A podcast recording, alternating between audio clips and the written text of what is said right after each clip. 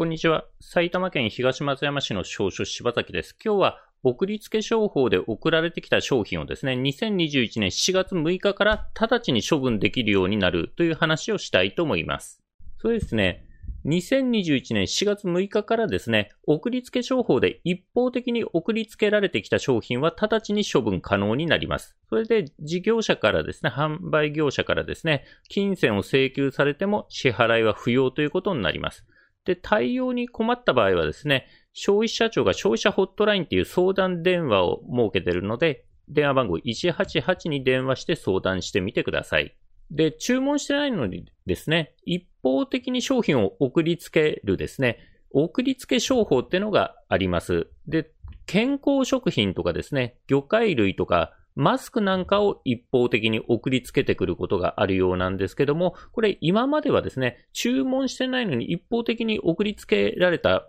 商品はですね、消費者は14日経過するまではその商品を処分できませんでした。で、これですね、改正がありまして、2021年7月6日からですね、一方的に送りつけられた商品はですね、直ちに処分可能ということになります。で、これ、特定商取引法が改正されたことによって、直ちに処分が可能となりました。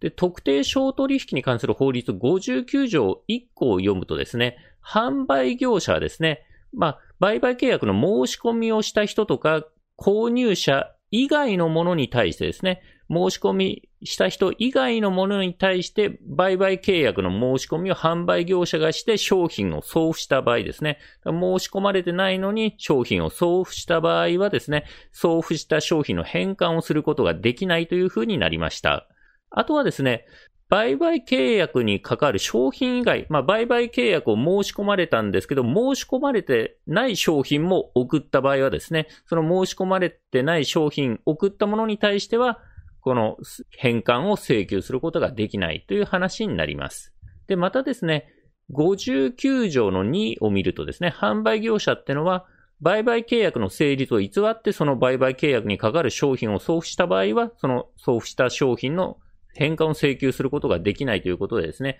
まあ、売買契約成立してますよと嘘をついて送ったような場合も返還請求できないということになります。で、結局一方的にですね、送りつけられてですね、申し込みもしてないので、売買契約は成立してないからですね、業者からですね、金銭を請求されても支払いは不要であると。で、開封や処分を行ったことによって消費者に支払い義務は生じないということになります。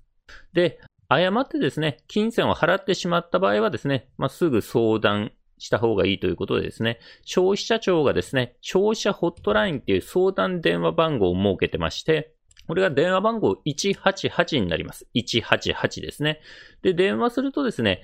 地方公共団体が設置している身近な消費者センターとか消費生活相談窓口を案内してくれるということになります。で、ちなみにですね、うちの事務所ではですね、相続とかそういったものを主な業務としているのでですね、こういう消費者問題についての相談っていうのは受けたまってないので、まあ、もしですね、こういうトラブルに巻き込まれた場合は、この消費者ホットライン188などに相談してみてください。あとはですね、59条の2項なんですけども、その契約のですね、目的内容が営業のためになるためのものであるときはですね、この法律の適用外になってしまうということになります。で例えば読むとですね、前項の規定はその商品の送付を受けたものが営業のためにまたは営業として締結することとなる売買の申し込みについては適用しないとあるので、これがですね、契約の目的内容が営業のためのものである場合はですね、もう、あの、直ちにですね、処分していいっていう法律が適用されないと、あの、業者の方が返還請求できませんというですね、その法律が適用されないということになるので注意してください。ただですね、事業者に送りつけた、消費者じゃなくてですね、事業者に送りつけたもの、付けられたものでもですね、個人用、家庭用で使うようなものが対象物だった場合は、法律の適用範囲内ということになります。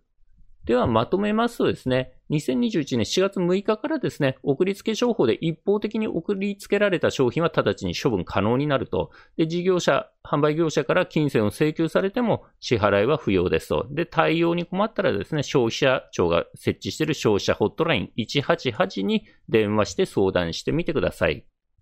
え、司法書士柴崎事務所ではですね、相続手続きとか遺言書作成支援に関するご依頼を受けたまっております。初回面談相談無料ですので、必要に応じてお電話またはホームページからご予約ください。ホームページのリンクはですね、概要欄に貼っております。埼玉県東松山市の司法書士柴崎でした。ご視聴ありがとうございました。